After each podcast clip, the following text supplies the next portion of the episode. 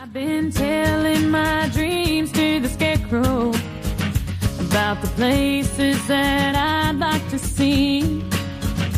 I say, friend, do you think I'll ever get there? Profesionales con Corazón, un programa dirigido por Borja Milans del Bosch. So I confess my sins to the preacher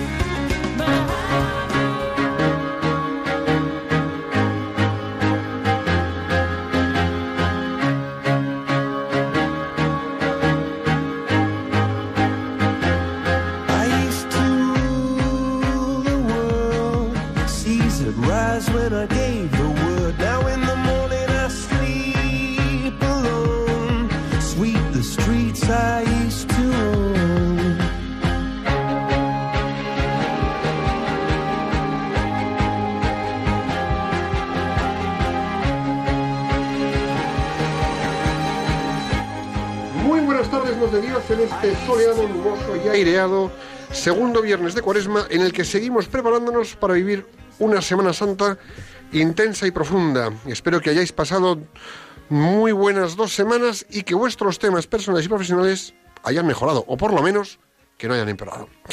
Em, como siempre me acompaña en el estudio Super Piluca Pérez y echaremos de menos hoy a Nacho, a nuestro querido Nacho, que vuelve a estar de viaje. Este está como Bulifoque, ¿eh? no para. No para Nacho. Bueno, buenas tardes a todos. Espero que estéis todos bien y haciendo una buena preparación para la Semana Santa. 40 días quedan para abrir el corazón y dejar que Cristo entre hasta el fondo. Y bueno, pues sí, Nacho, igual si estás en el coche, a ver si nos escuchas, te vamos a echar de menos. Borja, vamos a empezar a meternos en tema. Cuéntanos, ¿de qué pues vamos sí. a hablar hoy? Cuanto antes, cuanto antes. Pues mira, el tema de hoy es algo que se nos olvida muchas veces y que es tan importante desplegarlo en los ambientes de trabajo como fomentarlo en nuestra vida allá donde estemos. Y no es otro que la dignidad. Vamos a hablar hoy de la dignidad. Y cuéntanos, para hablar de la dignidad, ¿quién nos acompaña? Pues para hablar de dignidad ha venido hasta los estudios de Radio María en Madrid Ana Muñoz de Dios, directora de la Fundación Integra. Bienvenida, Ana. Bueno, muchas, eh, muchas gracias. Buenas tardes. Bueno, pues seguimos.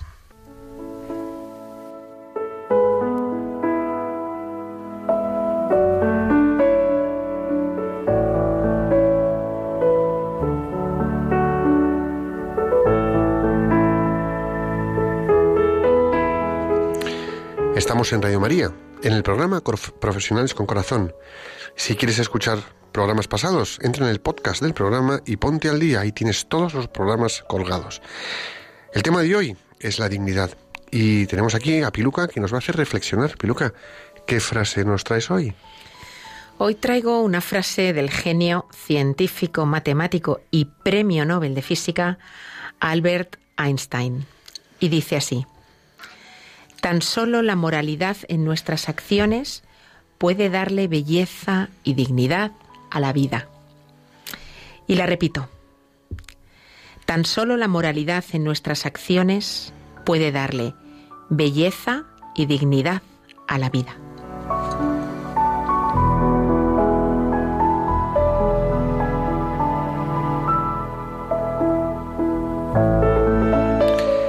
Para darle belleza y dignidad a la vida necesitamos acciones acordes con la moral. Casi nada. Viendo cómo vemos el rumbo que toma esta sociedad en la que formamos parte, casi nada.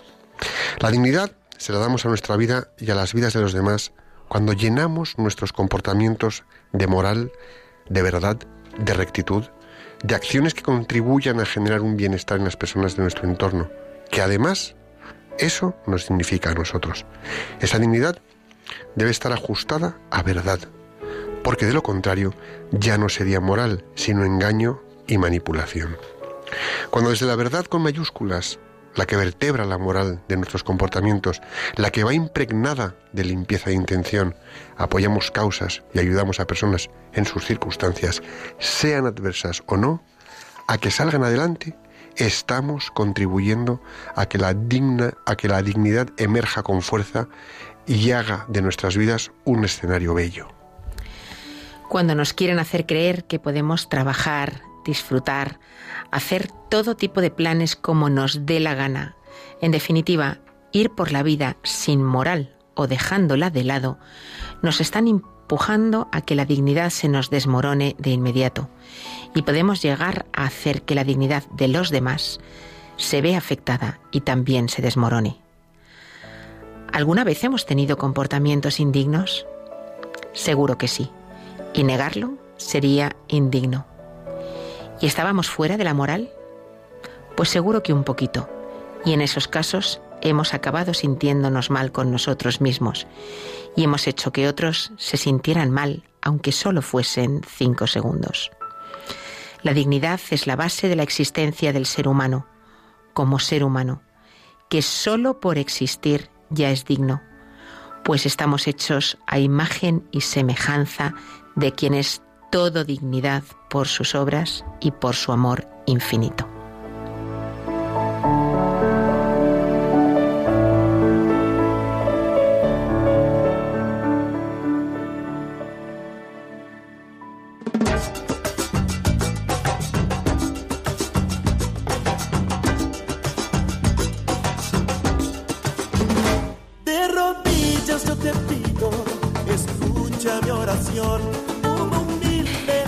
Profesionales con Corazón, un programa de Radio María y hoy estamos hablando de la dignidad. Y escuchamos a Borja, cómo no, hablarnos de la etimología de dignidad. ¿Qué nos cuentas de dignidad, Borja? Siempre algo que contar, siempre algo que contar. Seguro. Sí, la palabra dignidad viene del latín dignitas y esta de dignus, es decir, digno y merecedor de algo. La dignidad es en sí la necesidad emocional que todos tenemos de reconocimiento público por la autoridad, personal, amigos, familiares, círculo social, entre otras cosas. ¿Y por qué? Por haber hecho bien las cosas. La dignidad es el valor intrínseco y supremo que tiene cada ser humano independientemente de su condición económica, social, cultural, así como de sus creencias o formas de pensar, solo por ser humano. Si recurrimos a la Real Academia de la Lengua, encontramos varias definiciones de dignidad. Entre ellas, vamos a quedarnos hoy con dos. Cualidad del digno y decoro de las personas en la manera de comportarse. La primera nos requiere definir qué es ser digno. Digno significa ser merecedor de algo. Significa que es correspondiente y proporcionado al mérito y condición de alguien o de algo. Y luego también, pues digno significa que tiene dignidad o se comporta con ella. Fíjate, es muy interesante darse cuenta de que parece eh, que la dignidad en parte depende de uno mismo, de sus méritos, de su forma de comportarse o de su decoro. Y en parte, pues podría no depender. Pues, por ejemplo, en lo que es la condición, podría venirle dada. De forma implícita, alguna de estas definiciones, por ejemplo, pues ser merecedor de algo, hacen referencia a que la dignidad es algo que en función de ciertos, de ciertos méritos te otorgan los demás. Es decir, logras unos méritos y esa dignidad te la otorgan los demás. Hablar sobre la dignidad del hombre realmente no es tocar ningún tema teórico, es intentar reflexionar sobre quién soy yo y sobre quiénes son los demás. Y sería posible enfocarlo desde tres puntos de vista. El primero, pues si cogiéramos los filósofos de la historia, los humanistas, y viéramos y analizáramos lo que han dicho a este respecto. Segunda posible manera de analizar qué es esto de el, qué es el ser humano y qué es esto de su dignidad, pues reflexionando desde nuestra propia conciencia. Pero la tercera y más importante manera de enfocar este tema es preguntar a quién nos hizo. ¿Qué piensa quien nos creó? Nadie conoce bien al ser humano como quien lo creó. Y preguntarle al creador, oye Dios, ¿tú quién dices que somos? ¿Tú qué dices de nosotros? ¿Qué nos enseñas sobre nuestro ser? Asomarnos a este tema, al tema de la dignidad, a la luz de Dios, nos ayudará verdaderamente a entendernos bien. Y eso es una labor tela marinera, ¿eh? Tela marinera. Esto se hace delante del Santísimo. Ahí encontramos muchas respuestas. Cuando hablamos de quién es el hombre y de cuál es su dignidad, podemos en primer lugar preguntarnos cuánto vale el ser humano. ¿Cuánto vale el ser humano? Conocernos, conocemos la historia y sabemos que durante muchos siglos, por desgracia, la esclavitud era una práctica bastante frecuente, ¿no? ¿Os imagináis que nos vendieran en un mercado? ¿Que quien nos vende preguntara qué dan por nosotros? Oye, por ti, Piluca, ¿cuánto darían? Oye, es curioso porque hemos visto esto en películas, ponte- pero nunca a lo mejor nos hemos puesto precio. en ese lugar, ¿no? De Ponte decir, precio. imagínate que fuera yo. Ana, ponte precio tú. ¿Cuánto valdrías en un mercado de personas? Tremendo, ¿no? Tremendo. Tremendo. Bueno, pues... eh, bueno, o que por ser viejitos, pues considerasen que valemos menos.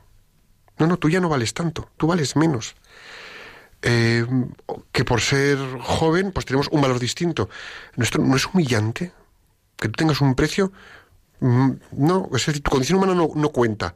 Tienes un precio. Bueno, esto se da en el mundo. El hombre no tiene precio. Dice el Concilio Vaticano II, el hombre en la tierra es la única criatura que Dios ha querido por sí misma. El hombre es lo único que tiene sentido del fin.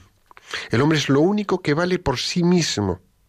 Todo lo demás vale para el hombre, vale en función del hombre. Dios lo ha creado para el hombre, para nuestro desarrollo. Es decir, el valor del hombre, la idea del hombre es infinita. Es curioso, ¿eh? Que de toda la naturaleza, de todo lo que Dios ha creado, somos lo único que realmente tiene sentido en sí mismo. Y podríamos preguntarnos por qué. ¿eh? Porque, bueno, primero porque así lo ha querido Dios, ha sido su voluntad. Y ha sido su voluntad que seamos a imagen y semejanza de Él. Que seamos un reflejo de lo divino. El hombre tiene, por tanto, una grandeza imponderable, inconmensurable, no medible. Eh, y el hombre es que no puede tener ninguna valoración con ninguna cosa material. No hay nada eh, que pueda pagarse ¿no? por el hombre. Así nos damos cuenta de que la dignidad realmente no surge de nosotros mismos, como tú decías antes, Borja, ni depende de nuestros actos. No es que según yo me comporte tengo más dignidad o menos dignidad, ni tan siquiera que los demás determinen o las circunstancias de mi vida, si tengo estudios, no tengo estudios, si nací en un lugar eh, pues de ricos o de pobres, eso no determina nuestra dignidad. Si fuera así, el hombre incapacitado para actuar, pues no valdría. O sea que la dignidad no nace ni de nuestras cualidades, ni de lo que hayamos logrado en la vida, ni de nuestra profesión. No tiene más dignidad el ingeniero que el barrendero, ni el rico que el que pide limosna, ni el sano que el que está enfermo, ni el capacitado que el discapacitado. La dignidad del hombre es innata y ni es por méritos suyos, ni se le otorga la gana o la pierde en la vida. Está en el mismo ser humano. Y fíjate de dónde voy. ¿Cuántas veces personas desde comportamientos indignos hacen que otras personas se sientan indignas, por ejemplo, en el ámbito de trabajo? Tela marinera. Uno que se cree, no sé, alguien. Una persona que está en un puesto de trabajo con una responsabilidad X, que se cree alguien, algo, más que los demás, por arte de vivir lo que. Yo eso lo pensaba, ¿no? Eh, Tremendo, ¿eh? Lo pensaba cuando venía hacia el programa. Y su indignidad pers- de persona hace que los demás se sientan indignos. Sería precioso que hoy consiguiéramos que nos cuestionáramos cada uno, oye, si a veces tratamos eh, sin suficiente dignidad a otros, pero también si yo me siento indigno por cómo he sido tratado, por las circunstancias de mi vida, y darme cuenta de que no, o sea, yo tengo una dignidad infinita. Como la de al lado, igual que la de al lado. En fin, tremendo, ¿eh? Por eso todo hombre merece veneración, auténtica veneración. Si cada ser humano merece ser venerado, porque es una criatura de Dios. Se porte como se porte o haga lo que haga, merece el respeto. Podríamos dar un paso y decir, bueno, mm, ¿qué consecuencias tiene esto? Pues consecuencias puede haber muchas, ¿no? Que yo empiezo a tener dignidad cuando empiezo a ser humano. Y diga aquí una cosa, somos personas, pero no somos humanos. Y es un matiz muy peculiar. En el momento de la concepción, bueno, pues ahí puede que ya empecemos a ser algo más.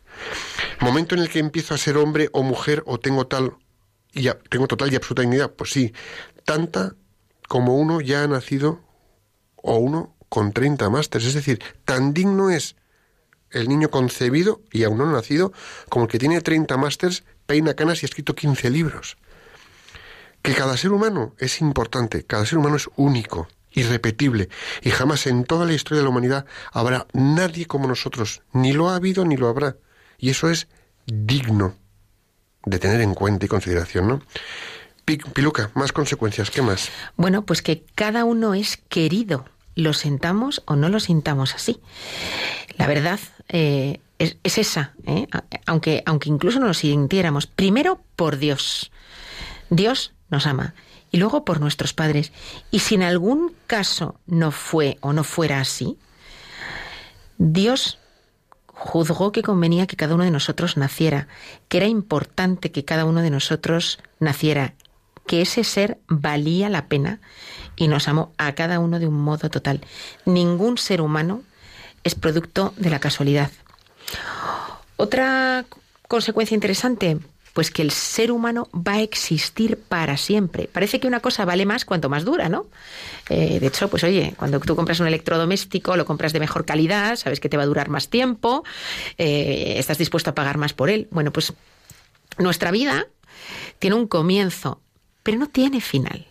Nosotros sabemos que vamos a vivir en la eternidad. La vida humana, una vez concebida, es eterna. Así que si nos atuviéramos al criterio de duración, vamos, más que con las pilas de Duracell, ¿no? Todo lo que haga falta. Todo lo que haga falta. Valemos infinito, eternamente. Y fíjate, yo hasta añadiría que, que el hombre no puede ser usado. Insisto, el hombre no puede ser usado. Y también digo no debe ser usado. ¿Por qué?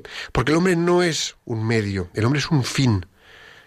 Dios lo creó como fin y el hombre tiene en sí mismo una finalidad exclusiva y única. El hombre existe por alguna razón concreta, para algo. Es decir, tenemos un sentido de existencia cuando lo que hacemos lo hacemos para algo. Fíjate, me viene aquí a la mente pues el mundo empresarial y como muchas veces en el mundo empresarial se cuida al empleado y a veces se le cuida porque se le ve como medio eh, y al final, oye, tiene que estar contento para producir mejor y en otras ocasiones eh, se le trata bien no porque se le vea como medio, sino porque se le ve pues eso, en su dignidad.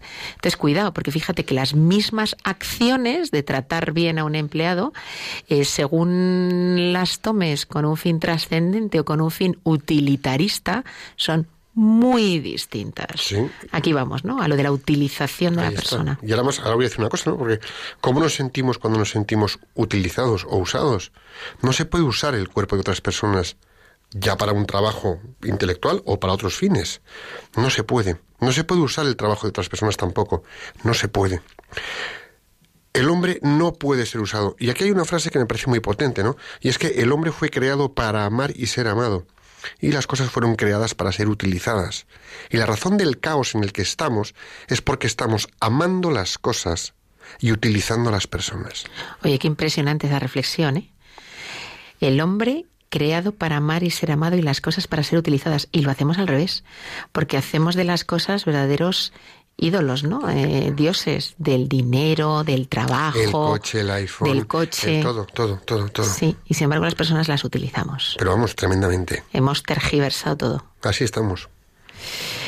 Todos sufrimos y nos indignamos al encontrar formas de discriminación. Esa es la realidad, que muchas veces vemos formas de discriminación y de ataque a la dignidad de la persona, pues yo qué sé, el apartheid en Sudáfrica, el terrorismo político, y, y nos hierve la sangre. Sin embargo, es curioso ver cómo otras formas de discriminación y de ataque a la dignidad, por estar enfermo, por ser discapacitado, por no haber nacido todavía, eh, pues por eh, ser acosado en el trabajo. Pues a veces nos parecen cosas pues normales, que no tienen tanta importancia, ¿eh? que no tienen tanta importancia.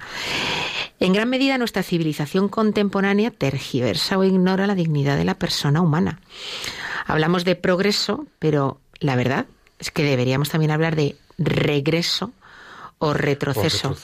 Más bien retroceso, ¿eh? Vivimos en una época de muchos contrastes, pues frente a los avances científicos y tecnológicos y, y, las mejores condiciones sociales que se ofrecen en el presente, encontramos cosas como que se niega la dignidad al no nacido, permitiéndonos el lujo de acabar con su vida, de manipularle genéticamente. Sí. Se niega la dignidad del enfermo terminal. Cuidado, no en el mal interpretado sentido que le quieren dar algunos a- al enfermo, ¿eh? a la dignidad del enfermo termi- terminal, sino al de respetar su vida hasta su muerte natural, de la cual no somos dueños. La dignidad del que no produce, ¿eh? como se desprecia a veces al que no es productivo, eh, al que no aporta económicamente a la sociedad, ya sea porque ha decidido no trabajar para cuidar a su familia, ya sea porque está jubilado, ya sea porque lleva mucho tiempo en paro, y así tantos ejemplos. Sí, y en ese sentido, fíjate, pues hay muchos autores que hablan de la decadencia de los pueblos o de las civilizaciones. ¿Hubo un progreso en la Tierra cuando se descubrió y se difundió industrialmente el plástico? Pues a lo mejor hubo un progreso. Hubo Bueno, pro- bueno, pero lo que hay que pensar es si ese progreso aparente tuvo otras consecuencias Sí, sí. negativas. Vamos a ver. ¿Hubo progreso cuando se aprobó el aborto en todos los países o en tantos países? ¿Eso es progreso? Mm. Ahí nos estamos cargando la dignidad de dos personas por lo menos. ¿Hubo progreso cuando explotaron bombas atómicas en dos ciudades japonesas durante la Segunda Guerra Mundial? Pues a lo mejor no. Hoy en día nos enfrentamos a la cosificación del hombre, ¿no? El hombre instrumento. Es la reducción de la condición humana a la mera cosa, lo cual se manifiesta pues, de muchas maneras. La explotación del hombre con fines económicos. Vamos a decir que en el ámbito profesional se puede dar esto. No hablo de esclavitud, ¿eh? hablo de contratos de trabajo en condiciones, bueno, ahí quedan. Em, la exclusión, cuando excluimos a alguien, no tenemos en cuenta su dignidad. La dominación política, que será.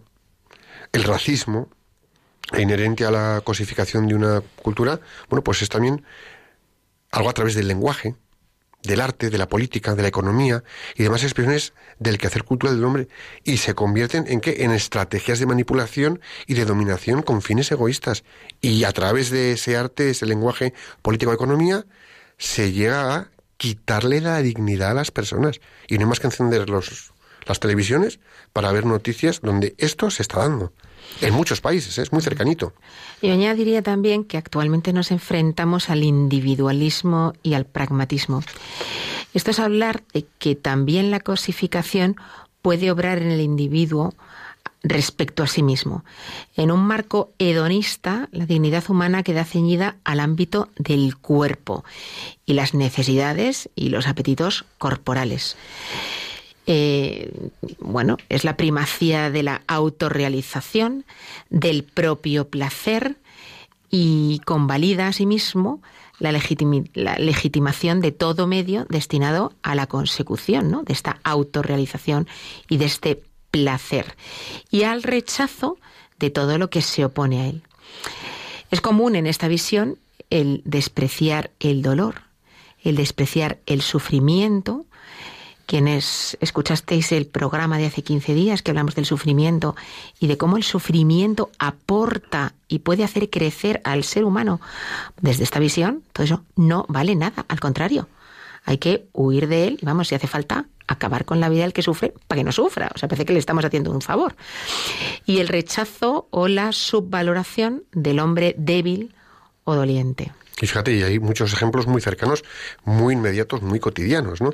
La aprobación cultural ilegal del aborto. Aprobación cultural ilegal. Quitándole la dignidad a un ser humano que está por venir y a una madre que se la hace pasar por unas circunstancias un poquito duras.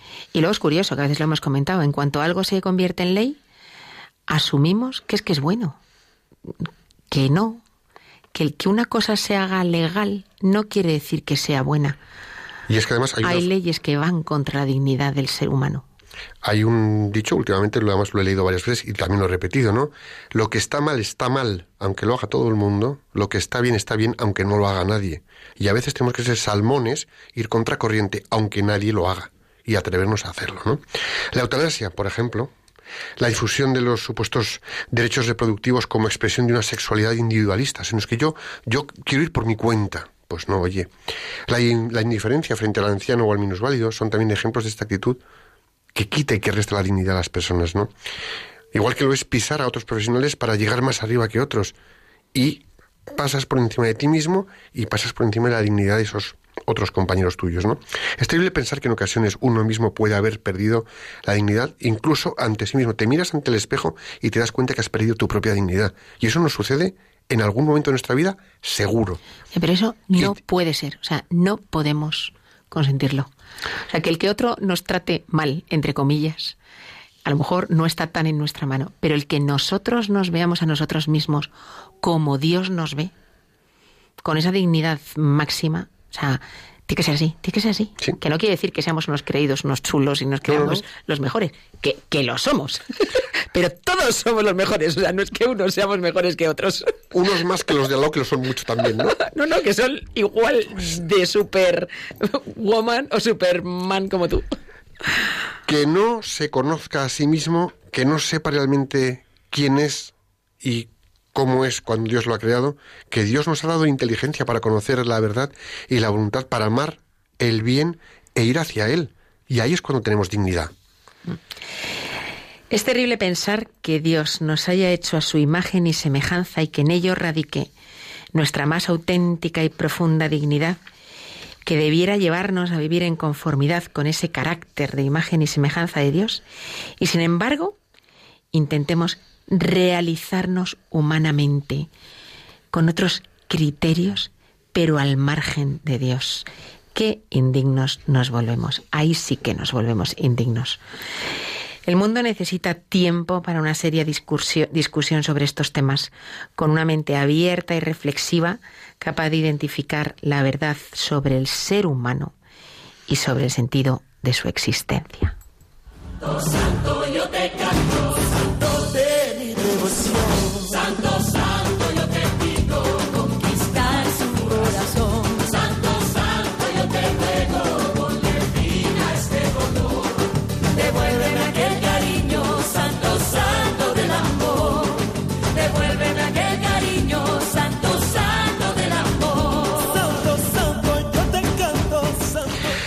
En Profesionales con Corazón, hoy estamos hablando de la dignidad. Eh, ya sabéis que podéis escucharnos en cualquier rincón del mundo en www.radiomaria.es. Y bueno, pues como hemos llegado a la entrevista, a ver, Piluca, preséntanos a Ana Muñoz de Dios. Ana, bienvenida. Muchas gracias. Bueno, os cuento un poco de Ana. Ana está casada, es madre de ni más ni menos que cinco hijos. De convicción católica, ha tenido siempre una vocación social y, ya desde muy joven. Ha sido enfermera en el tren mano amiga, misiones en México e incluso estuvo en Calcuta con la Madre Teresa.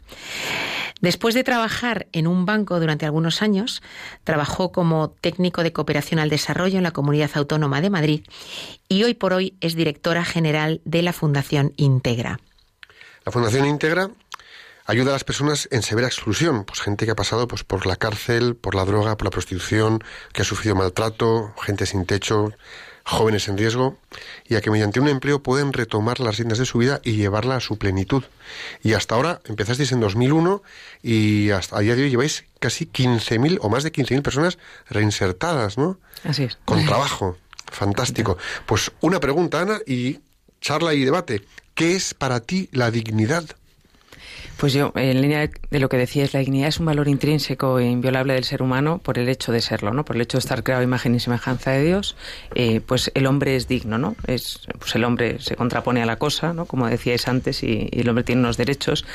Pero es verdad que en lo que nosotros vemos en la Fundación, las personas creen haber perdido su dignidad porque son tratadas de forma indigna o porque ellos también tratan o hacen cosas indignas. Aunque la dignidad, por el hecho de ser creados por Dios, nunca la perdemos, sí que podemos tener actitudes o vernos en situaciones de total indignidad. Y esas son las personas que nos llegan a nosotros a la Fundación, ¿no? En situaciones extremas, donde han sido maltratadas o han maltratado, prostituidas, han estado en la cárcel, han consumido drogas y se han visto haciendo, como ellos dicen, de todo. Me han hecho de todo y he hecho de todo.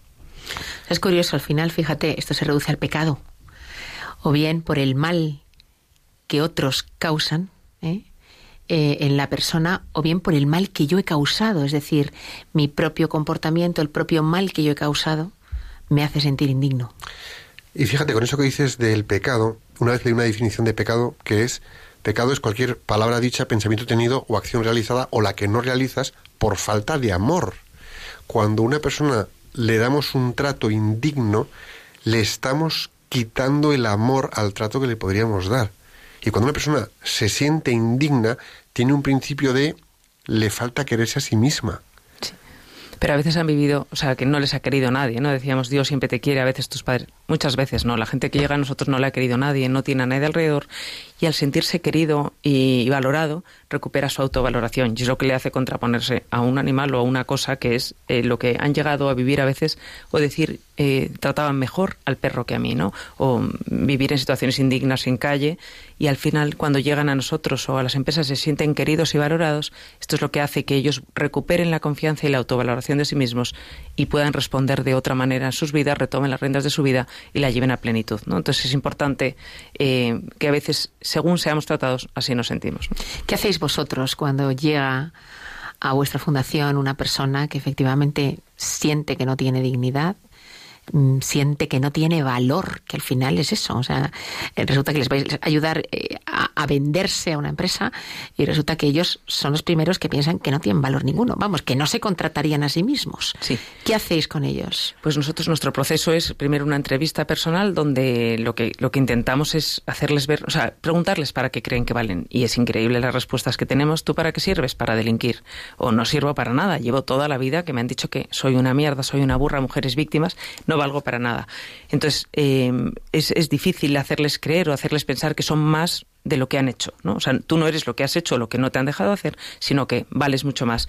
Le hacemos una entrevista, vemos un poco el perfil profesional y capacitación que tienen para enviarles a entrevistas de trabajo y luego realizamos una semana de que le llamamos escuela de fortalecimiento, que se trata exactamente de esto, de que mediante voluntarios corporativos y profesionales hacerles caer en la cuenta y que cuenten su historia no de su peor momento, o sea, para las entrevistas de trabajo, ¿no?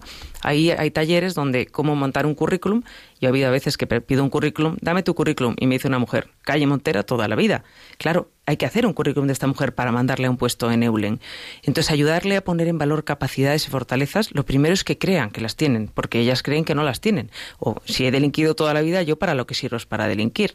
Entonces, eh, esta semana de fortalecimiento de lo que se trata es de ayudarles a poner en valor capacidades y fortalezas para que lo cuenten en la entrevista de trabajo y puedan ser contratados. Pero sí nos dicen, no me engañes, antecedentes penales, consumo de drogas, nadie me va a contratar, ¿no?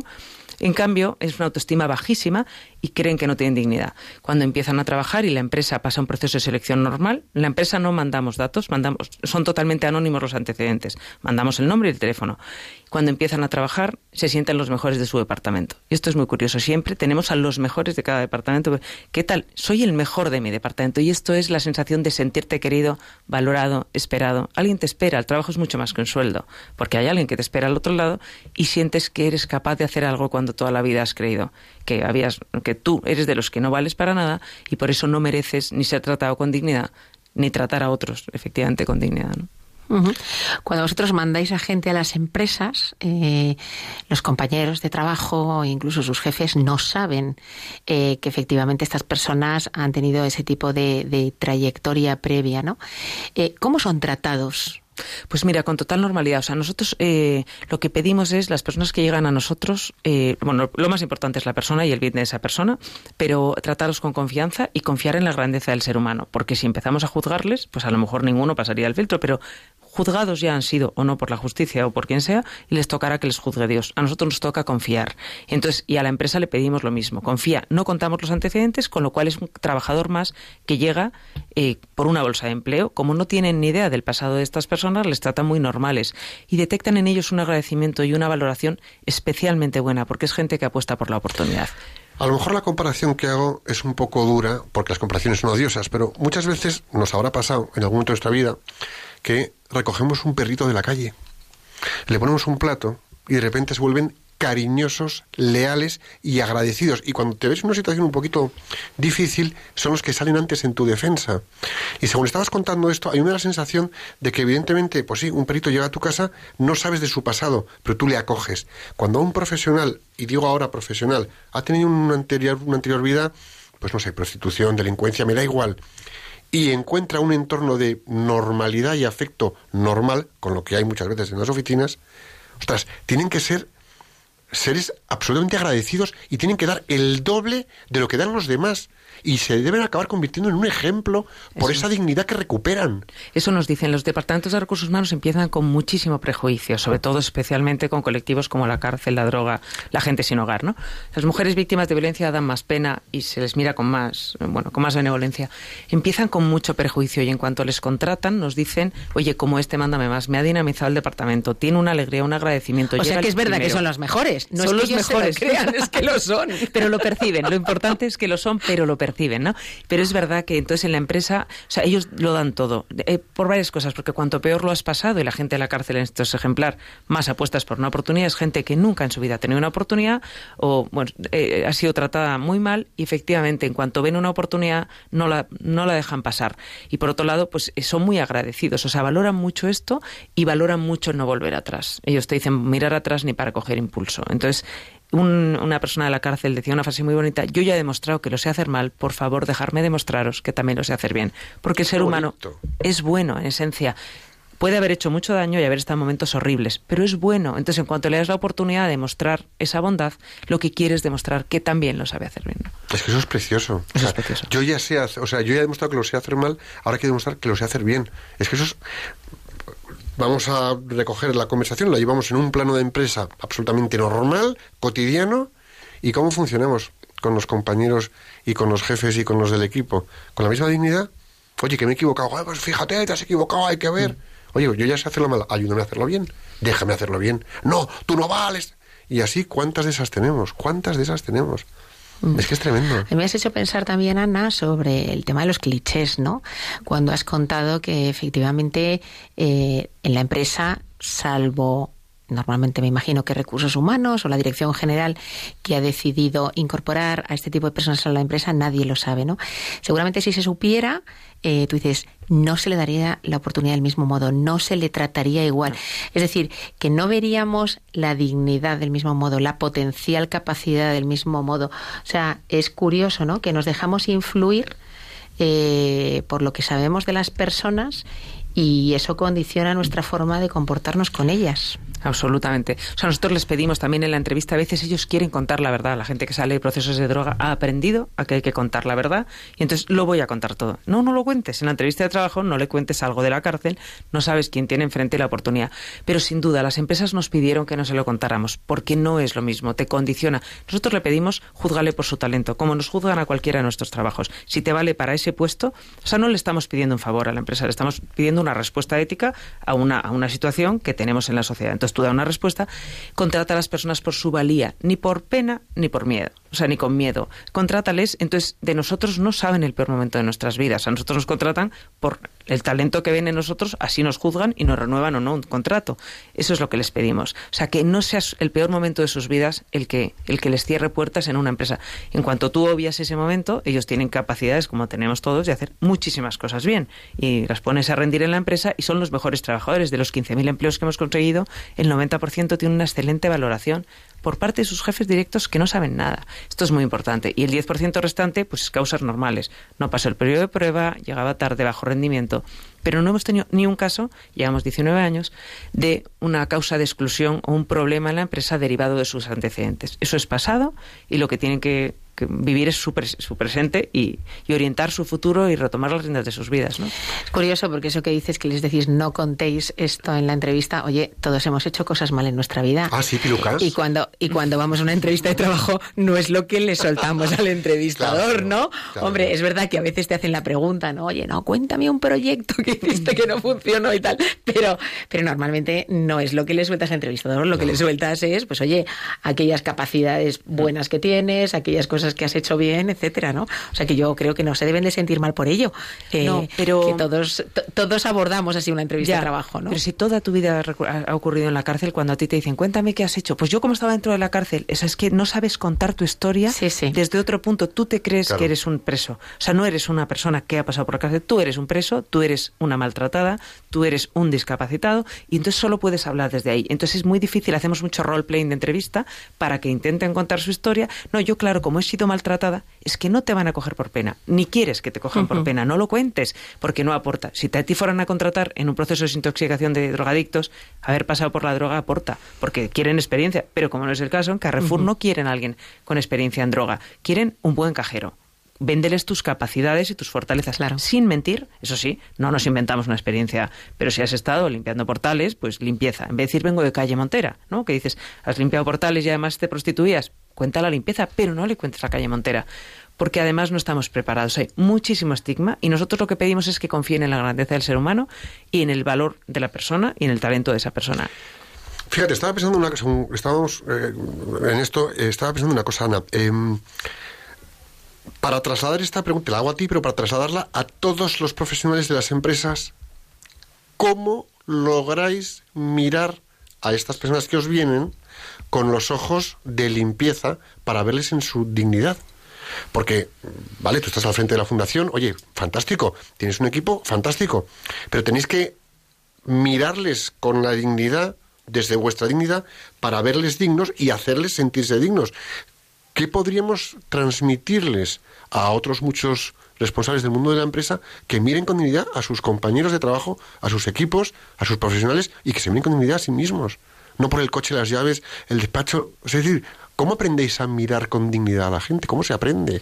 Pues fíjate, yo creo que es más fácil cuando hay alguien que te viene tan desprovisto de todo y con un pasado tan difícil que, en realidad le despojas de su pasado y te queda una persona. eh, o sea, es más fácil eso que cuando hay alguien que tiene muchísimas cosas alrededor y te deslumbra todo lo que tiene. La gente nuestra viene, viene de vivir en la calle, viene de vivir en una casa acogida, viene destrozada, sin nada. Entonces, eh, tenemos que mirarles desde luego con una mirada posibilitadora, o sea, que su pasado no nos condicione y con una mirada de esperanza. O sea, nosotros sin engañarles. O sea, la realidad es que una persona que ha vivido en la calle no va a ser directora de nada en ninguna empresa, ni lo quiere ni lo puede, pero sí puede hacer muchísimos trabajos dignos y aquí volvemos a los trabajos dignos o indignos que dices, nos llega gente que ejerce la prostitución, que ha tocado fondo y dice, no puedo más, necesito un trabajo digno. Voy a ganar diez veces menos, pero necesito. No, o sea, he perdido la dignidad, me siento indigna, se han visto obligadas a ello, no hablamos de Es lo que decíamos sí. esto, han sido Pero bueno, utilizadas. Pero lo que, decíamos, lo que decíamos antes cuando estábamos comentando la materia, em, que necesitan recuperar su valor. Sí, pero también... Como tenemos un valor infinito, recuperar su valor como personas. Ponerles un espejo delante y devolverles lo que ves en ellos les ayuda muchísimo. Porque también es verdad que el entorno que han tenido no se lo ha devuelto. O sea, han tenido entornos muy. O sea, las historias que llegan a nosotros superan la ficción. O sea, han tenido un padre en la cárcel, una madre que se prostituía, hermano drogadicto, ellos se han visto obligados a robar. O sea. Dices, si tú te hubieras visto ahí, habrías acabado en el mismo sitio. O sea, no, hay, no son libres, pero no han tenido referentes, ni han tenido muchas veces amor y gente que les mire con una cara amable, ¿no? O sea, lo que han tenido y luego vienen de ambientes muy, muy inseguros, donde has sido atacado, donde todo el mundo te ha traicionado, les cuesta mucho confiar, ¿no? Entonces, cuando alguien confía o ve en ellos algo, también están muy sorprendidos, por eso también son muy agradecidos, ¿no? Porque quizá nunca han sentido el amor ni de su madre, que dices, ese lo das por hecho, pues no, pues muchas veces no. Hace 12, 14 o 15 años quizás, pues tuve, sí, un, puñado de años, tuve la oportunidad de participar en algunos proyectos con Fundación Integra y pues dábamos unas pequeñas formaciones, unas pequeñas charlas de redescubrimiento a, bueno, pues eso, pro- pro- prostitutas y, y gente que había pasado pues, por prisión, por droga.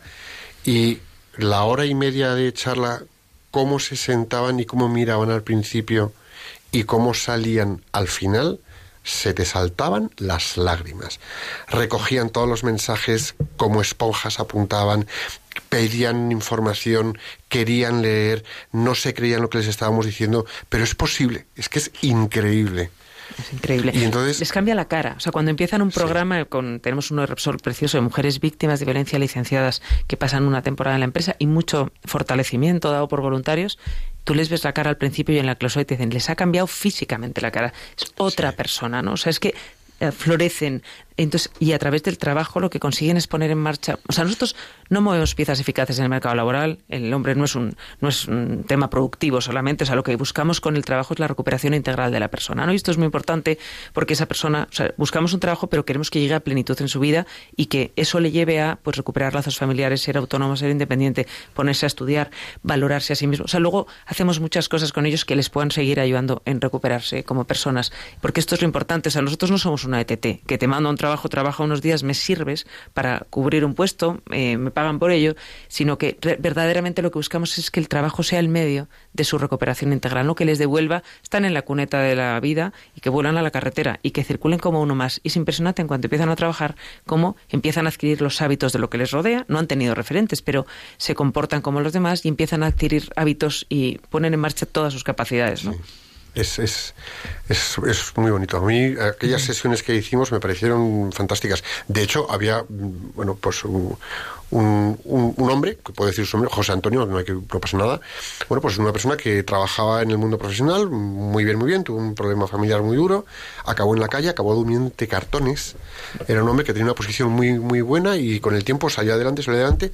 Y ver cómo una persona va recuperando su dignidad hasta que se vuelve a encontrar seguro de sí mismo, recupera una relación con sus familias, hijos y demás, y de repente le ves volver a ser quien es porque le viste dignidad y la ayuda hasta que la viera en sí mismo, eso es una pasada. Es una pasada. Es maravilloso. O sea, es, es desesperante oírles porque las historias dices cómo un ser humano puede sufrir tanto, cómo puedes estar en la situación de compartir habitación con un drogadicto. Una mujer, el otro día entrevistaba, licenciada, que había sufrido violencia, comparte la habitación con un drogadicto, cuando llega drogado la echa, no tiene ni dónde vivir, no tiene que comer, había sido abusada, sus hijos también. Una historia dramática. Ha encontrado trabajo, es tan maravilloso. Entonces nos destrozan las historias que nos llegan porque ninguna es normal, todas son durísimas, pero ves mucha esperanza porque, eh, o sea, podemos ayudarles a recuperar ese ser persona, ¿no? Que nunca lo han perdido, pero que han vivido como si lo hubieran perdido, y a tener una vida plena, ¿no? Que ahí es lo que, lo que buscamos, que sean personas plenas y lleven a plenitud sus vidas. Ana, tú a través de la Fundación Integra, pues eh, ayudas a mucha gente, ¿no? A recuperar esa dignidad,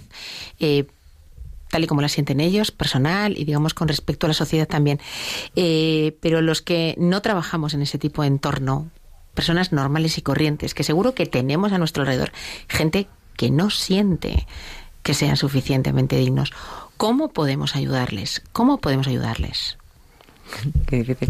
Eh, pues, pues yo creo que, eso que tenemos, tenemos que quitarnos todas las etiquetas. Yo creo que sobre toda la gente, sobre la madre que ves cruzando en el cole, sobre eh, tu jefe, sobre, to- sobre todo tenemos muchas etiquetas y nos cuesta muchísimo ver a la persona. Entonces, a nosotros, o sea, es mucho más fácil verlo, como decía antes, en nuestra fundación cuando te llegan despojados de todo y entonces, bueno, pues tu papel es ese, es ver una persona ahí y nos cuesta mucho más cuando hay muchas más capas o muchas más apariencias o entonces yo creo que, que ojalá fuéramos capaces de ver a la persona que hay detrás de esa imagen, de esa máscara, de esa etiqueta que tenemos, ¿no? O sea, pensar qué hay, qué le lleva a hacer esto, por qué esta persona, a nosotros nos cuesta poco entender por qué la gente que llega a nosotros ha llegado a esa historia. Te cuentan su vida y solo quedaba un camino que era acabar en la calle drogándote, ¿no? Por la historia que han tenido. Pero a veces nos cuesta mucho entender por qué mi jefe, eh, qué le puede estar pasando, por qué te trata así a tu mm, empleado o a tu compañero, a esa madre del colegio eh, antipática ni saluda. Es que, eh, o sea, yo creo que una cosa que nosotros tenemos que hacer es anular el juicio absolutamente sobre la gente que nos llega. El otro día teníamos a un violador muy famoso de la tele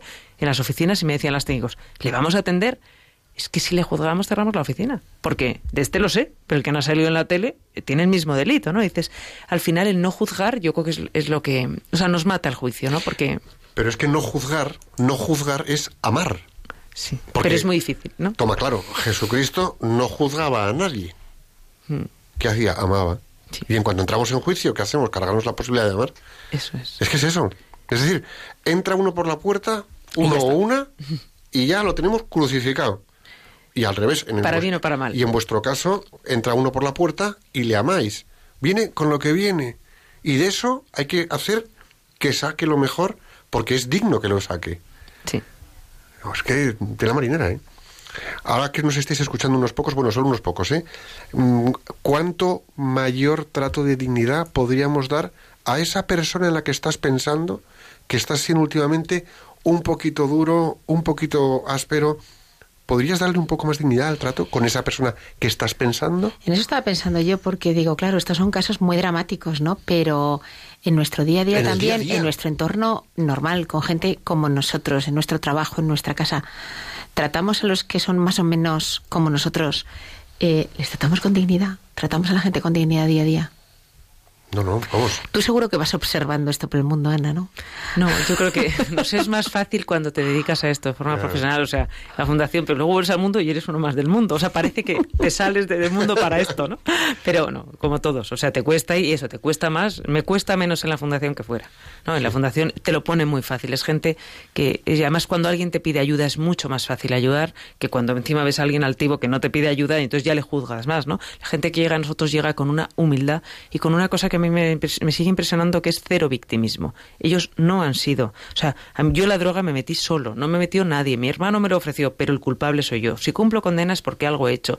No victimizan nada. Que en la sociedad estamos hartos de la culpa la tiene mi jefe, mi madre, mi hermano, mi Hombre, marido, hijos. trabajo todos los días. Sí, Todos los Hay días que encontrar un culpable que no sea yo. Pues los nuestros, todos entonan la mea culpa. No, la culpa, la condena la he cumplido porque alguien me ofreció llevar droga, pero el que dije que sí fui yo. Y a mí eso me encanta porque solo desde ahí puedes Claro. reponerte y rehacer tu vida. Porque si, si sigues buscando culpables, te pasarás la vida. Habrá culpables para todo, pero no tomas las riendas de tu vida, ¿no? Entonces, desde tu verdad y desde yo lo hice y, y me arrepiento, pero ya lo dejo atrás para poder seguir adelante, tienen mochilas que les pesa muchísimo. Y esto es una cosa muy bonita que tenemos becas en Emaús para mandar a gente que ya está trabajando y eso ya es un impulso, o sea, es brutal. Una, una técnico de una ONG de cárcel vino un lunes y me dice, yo no te conozco, pero quiero hablar contigo. ¿Qué habéis hecho con esta chica de la cárcel?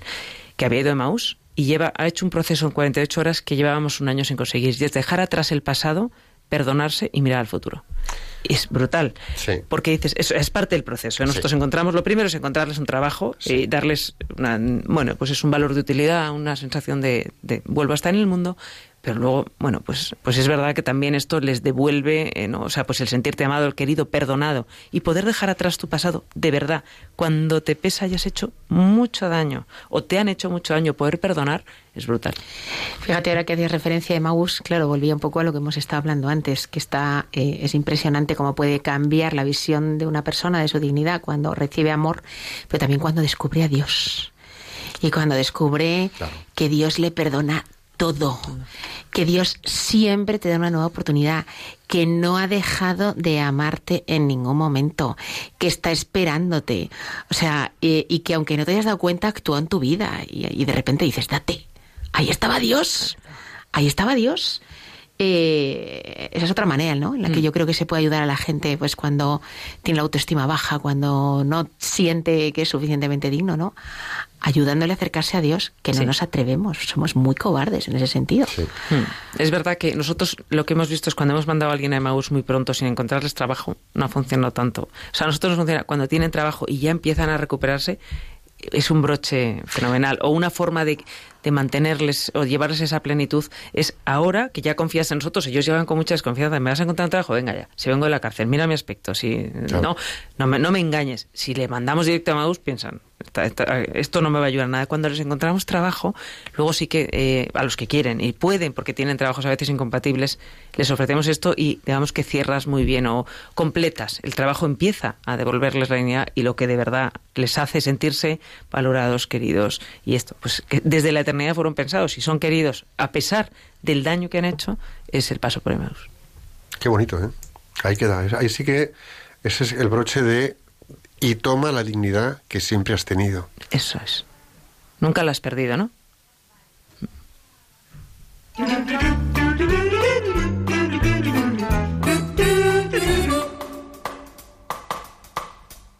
Maná, maná. Maná,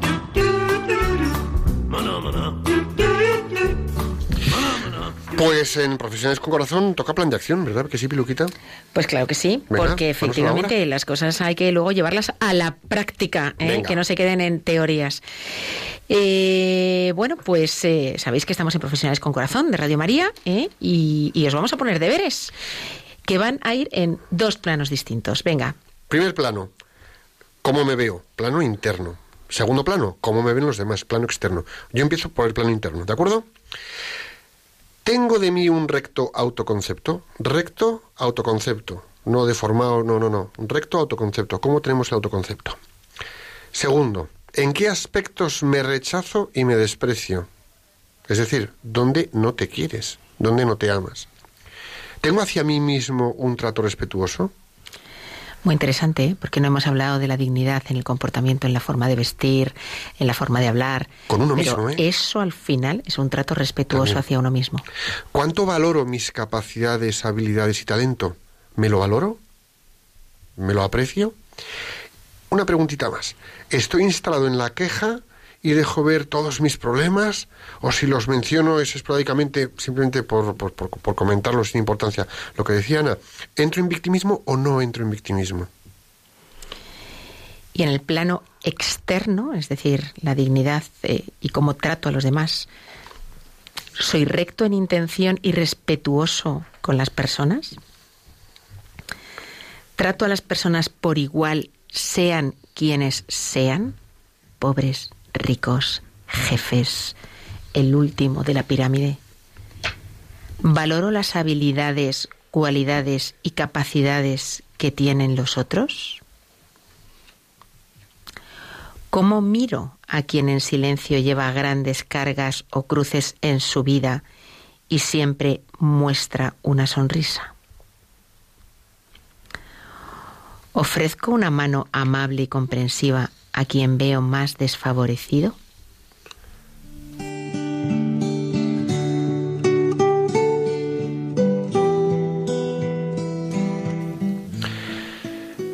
Pues vamos a hacer la oración. Señor, te pedimos que todas las personas que nos estén escuchando reciban tu inspiración para saber vivir con dignidad y que sea una valiosa ofrenda para ti desde sus vidas y entregándolo en su día a día y así puedan contribuir a su propio crecimiento y al bien de los demás. Jesús, en ti confiamos.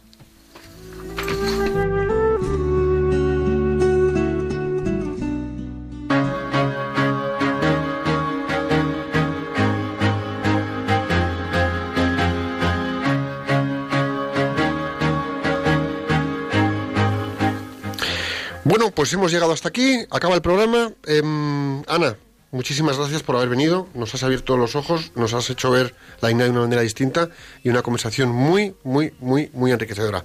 Mil gracias por venir hasta aquí, esperamos que vuelvas cuando quieras. Muchísimas gracias, Borja, a vosotros. Borja y Piluca. Bueno, Ana, pues yo también te doy las gracias y te digo que aquí tienes tu casa. ¿eh? Vete pensando dentro de unos meses de qué vas a venir a hablar. Fenomenal. te esperamos pronto. Muchas gracias. Recordad que en palabras del Sagrado Corazón de Jesús, a Santa Maravillas de Jesús, España se salvará por la oración.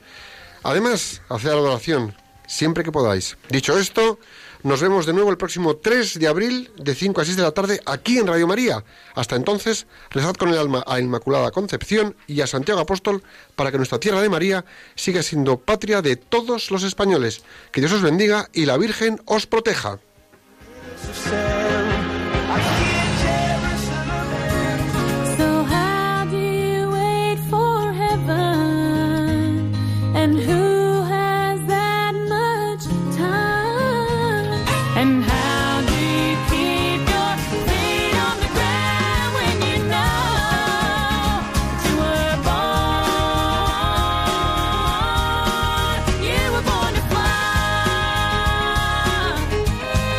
Profesionales con Corazón, un programa dirigido por Borja Milans del Bosch.